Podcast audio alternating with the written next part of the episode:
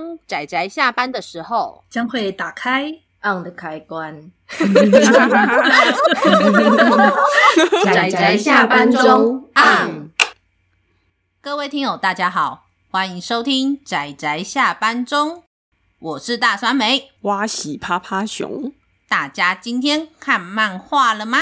看了看了，好的，没有错，我们今天又看漫画了。大家跟我们一起看漫画，所以我们今天要讲的这一部漫画叫做《寻能第四小队》。我可以从刚刚的沉默中感受到，我跟趴趴熊的默契真的是很电波。对，所以我们距离远一点，来，你过去一点。哎，我是不知道大家有没有发现，就是我们这几集的。音质可能跟平常有一点点的不太一样，因为我们这一次的，其实我们这个系列是一次录完的。那我们是另外自己再去租设备，就是租租一些就是录音设备回来自己好好玩的，所以就是可能会跟平常的感觉有一点点的不太一样，就不知道有没有人听得出来这样子。但是对不起，这些都是题外话。那我们今天要讲的这部作品就叫做《寻能第四小队》。那我当初其实就是看到封面。然后跟看到说明，我觉得好像有一点兴趣，我就把它买回来。它的封面很很不错，酸梅味。哎哎哎哎哎！我只是觉得它的封面那个色彩跟那些就是画的很不错，你不要讲的好像很奇怪一样，好不好？最重要的是，当我看着书背，他写的《寻能第四小队》，他没有写第一集。我觉得这一点真的超级阴险，我要在这里吐槽一下作者跟出版社。我也是看完第一集，然后才发现靠，它有续集耶！真的，而且看到就说，嗯，这故事绝对没有，还没有完结。但是，但是，然后再看一下出版年，这个到底有没有断尾啊？应该就是如果申请到补助或什么的，应该是可以继续画。我们都已经推了，给我出完，不是？好凶，好凶啊，好凶！这样子，那这个出版社也是蛮有趣的。这个出版社叫做海琼文化。那海琼文化是一个台湾的，算是比较独立的。这有我们有独立出版社这种说法吗？好像有，没有？嗯，不知道。就是算是比较小，就也不算小成本啦，就就比较小规模的出版社。那这个海琼文化，他们就是致力于就是推广台湾在地的奇幻跟科幻的作品，所以基本上他们所。出版的作品都比较偏向于这类型的，就这类型的作品。那这算是我第一次提他们的作品这样子，但是他们也有出版其他的书，有一些还蛮有趣的。如果未来有机会的话，可以跟大家提提看。那我们今天要讲的就是，这算是就第一次提到他们，就是这一本叫做《寻能第四小队》，蛮有趣的是，可以先提提看，就是他们的，先提一下他们的作者跟漫画家。嗯，它有原作，原作叫做 High Brain，对，脑高，它是一个团队。嗯嗯嗯，而且其实这一个寻人第四小队，他们原本是想要出动画，可是因为出动画的成本太高了，嗯嗯嗯，所以他们打算先用。漫画画的方式，先把这个故事，所以其实这一个故事是整个剧本都已经写好，因为他们原本预计动画好像我记得是六集完结，是是，所以他们就是，但是我不确定他们第一集漫画的范畴是画到就是。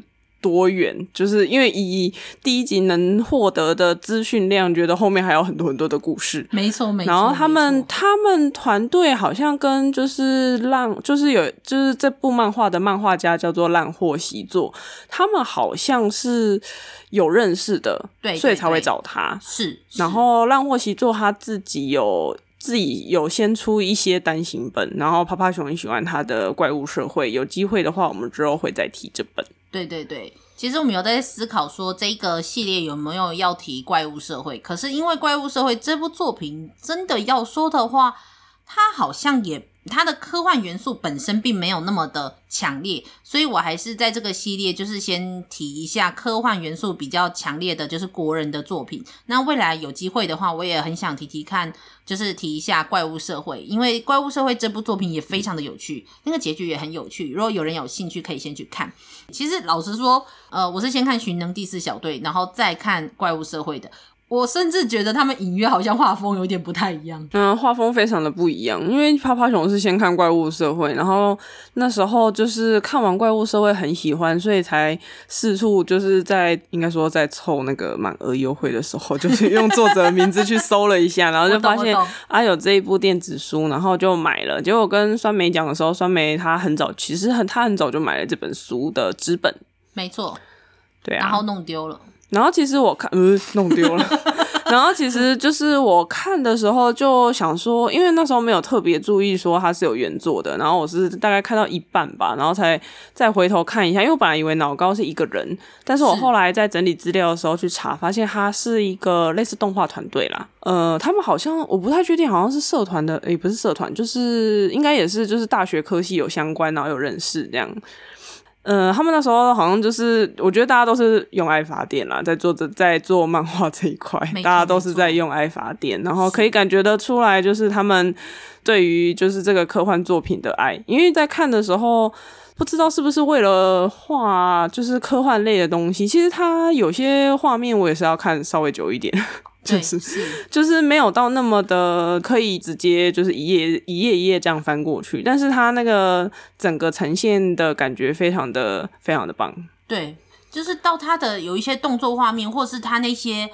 机甲的那些画面都非常漂亮，嗯，然后那整个就是飘在地球上面那个进轨道的那一些啊，对哦，我们先讲故事，哦，就是它这一个故事的设定，地球其实已经整个受到有点类似核污染，或是就反正末日之后，然后所有的人类都整个上了太空，因为地球上面地球上面有一些能源可以协助他们去寻找。更适合居住的星球是，是，所以他们就等于说是在太空上面的那种星，诶、欸，那个叫什么宇宙航舰上面，嗯，然后就是培养各个小队，然后有第一小队、第二小队、第三小队，然后主角在的第四小队。那他们就是要透过各种晋级测验才能往上升，那往上升才有真正的有资格去地球去寻找能源，就是那个寻能是真的是在寻找能源，去地球。寻找能源，然后把那个能源带回来母舰，他们才有用那个能源，就是去寻找更适合居住的星球。对，所以这一个故事，它整个社会跟世界观的设定，会比前面我们两部作品说还是比较亲近于台湾社会的这种状况下。相对起来，我们这个礼拜要提的这两部反而会几乎已经看不到台湾的影子了。嗯，然后例如说这部作品，它其实是在就是他们的这一些算是航舰，其实是飘在就是地球上面的，算是轨道上，就那种你知道外地球大气层外面的轨道上面的，所以那个那些建筑物的设计，你就可以看得出来，就是非常强烈的科幻元素的设计以外。有一个有非常有趣的，就是仿生兽跟仿生生物的这个设计，就是在当人类都还在地球的时候，他们曾经大量的去制造仿生人，就是类有点类似机器人吧，嗯嗯，这样。但是很有趣的是，他们的几乎动物跟机器人几乎都有脊椎，然后这个脊椎很重要，是因为他们当这些仿生兽啊、仿生生物。大太大量制造，然后已经变成泛滥的时候，同时又有类似像是那个人工智慧爆发那样子的状况下，最后这一些仿生生物最后就起来反攻人类，然后再加上地球又受到了就是核能的污染，最后变成人类无法在地球上面生活，一部分是核污染，那另外一部分是当他们来到地球上面的时候，就会被这些仿生生物给攻击。对。可是，当人类又想说，那我们要去寻找另外一个殖民的星球的时候，我要我们要移动过去的时候，最重要的是我们没有能源。那后来他们就发现，能源在哪里呢？就是在这一些仿生生物的脊椎里面。嗯，所以因此它就变成说，他们虽然地球上面很危险，但他们要先会先从那些就是飘在宇宙中的航舰上面先回到地球，收集这一些能源之后，让这一些人类可以。好好的移动到新的殖民星球上面去，好好的继续活下去。所以这就是所谓的寻能第四小队，就是他们这些寻寻能小队的由来跟他们的目的跟宗旨。那如果当你变得更强的变成第一小队的时候，听说你就可以拥有呃资格，就是先送到那个殖民星上去。那这个是这个世界的设定，对，这只是最基本、最简单的故事中的最表浅的设定。但随着故事的进展，我们就会发现这背后有一些阴谋。对，对对，这就是故事所谓的，就是一定要有的阴谋跟悬疑点。对对对，就是我们的主角叫做周宇能。哎、嗯，这样想的话，女男主角跟女主角同性哎。对啊，他但但他们好像只是同性而已，因为女主角叫周贤，她其实也就是封面上面的那一位右侧的女生。是，就是其实，在故事的最一开始，就是他他的名字其实有一点像禁忌，因为其实他是一个叛逃中的队员。对。然后据说躲在地球上啊，可是因为地球上面的状态其实是没有办法，你自己一个人独自在上面生活是非常不可能的。但是周宇呢，好像还是相信周贤在，然后他经常也是做梦，算是做噩梦嘛，就是会梦到他。然后周宇呢，他是想要像他哥哥一样。就是透过测验升上去成为第一小队，可是他哥哥不知道发生了发生了什么事情，然后周贤他也发生他发现了一些秘密，然后他就是因为四处都在监控，因为都在航舰上面嘛，就是你知道，就是墙壁有有有着耳朵，大家要小心，不能就是随便讲讲一些关键字，可能会被抓起来。然后周贤他也只能就是透过暗示的方式跟他说，你不要升上去，然后就后来他就不见了，对，他就去地球出任务的时候就消失了。那就随着发生了一些事，然后包括我们的男主角周雨能发现了，好像似乎背后有什么阴谋，嗯，然后大家也隐约从一些故事中的情节看出来，这个世界和就是什么寻能这件事情，好像没有大家想的这么美好。然后第一集就结束了，对，就是他留下了超级多的疑点。没错，没错，他第一集的重点应该比较像是在介绍主角，然后铺陈世界观，世界观，没错，没错，然后还有就是讲到一些很奇怪的东西。对，这样子，然后就结束了。好啦，泡泡熊跟酸梅要疯狂的敲碗，叮叮叮叮叮。对，第二集，第二集快出，所以大家要怎么样才能出第二集呢？赶快去买电子书。没错，你也不用怕它不见，因为你买了它就在。对对对，电子书买了，就算他们下，他们好像有，就算即使下架了，你还是还是有有办法，就是阅读它。对啊，你看《天地明察》，心痛。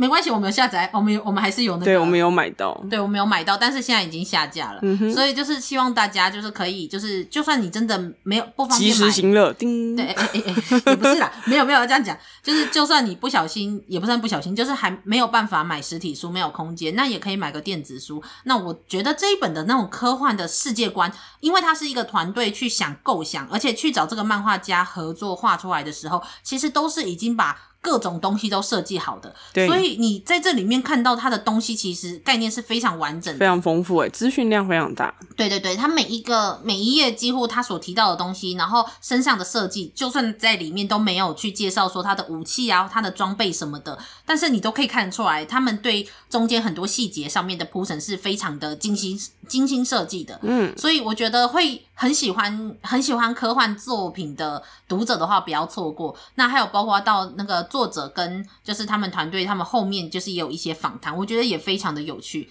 像包括作者说，他觉得漫画就是黑白漫画，当然可能印刷或什么的成本比较低嘛，但是他就说要画那个荧，因为在里面是有类似三 D 三 D 投影的，嗯，就是或者是荧光幕的那种效果的时候，他说他在作画的时候只有黑白色，他真的是就是很煞费苦心。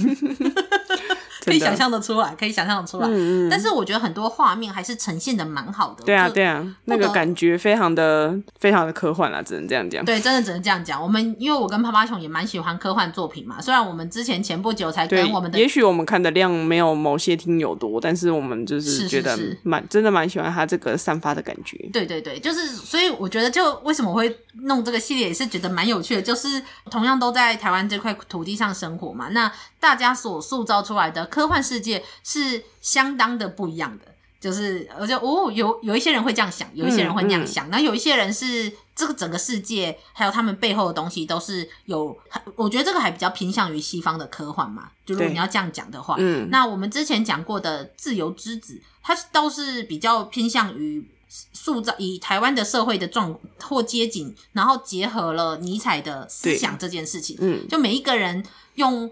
不同的元素去塑造它的科幻世界的感觉都是相当不一样的，所以我觉得就蛮是，就是大家可以就是一起来欣赏看看。那记得第一个最重要的是先买书，好不好？先买书，让它有第二集。OK，这样子。然后我们要在这里强调，就是希望可以跟不是每一位每一个出版社强调，拜托书背上面写一下第几集。被欺骗的感觉。他就是要骗你买第一集啊！但是但是老实说，他的封面其实是有写第一集啦，他只是书背上面没有写第一集哦，这样子好不好？就就是要稍微澄清一下，只是有一种可恶，你这个害我进来，然后在那里敲碗的人，然后可能出版社他们也没想到吧？他说：“哎、啊欸，我我没有想那么多。”好了好了，那就是这里就是八卦闲聊。那么我们接下来就是下一步一样，就是也是台湾人。这漫画家所创作的作品，又跟这部作品非常非常的不一样。嗯，这样子，好的，那我们就下一次再收听我们的节目哦。那就是这样子啦，大家拜拜，拜拜。啊，上班，上班，我不要工作，不要工作，回去回去，不要工作。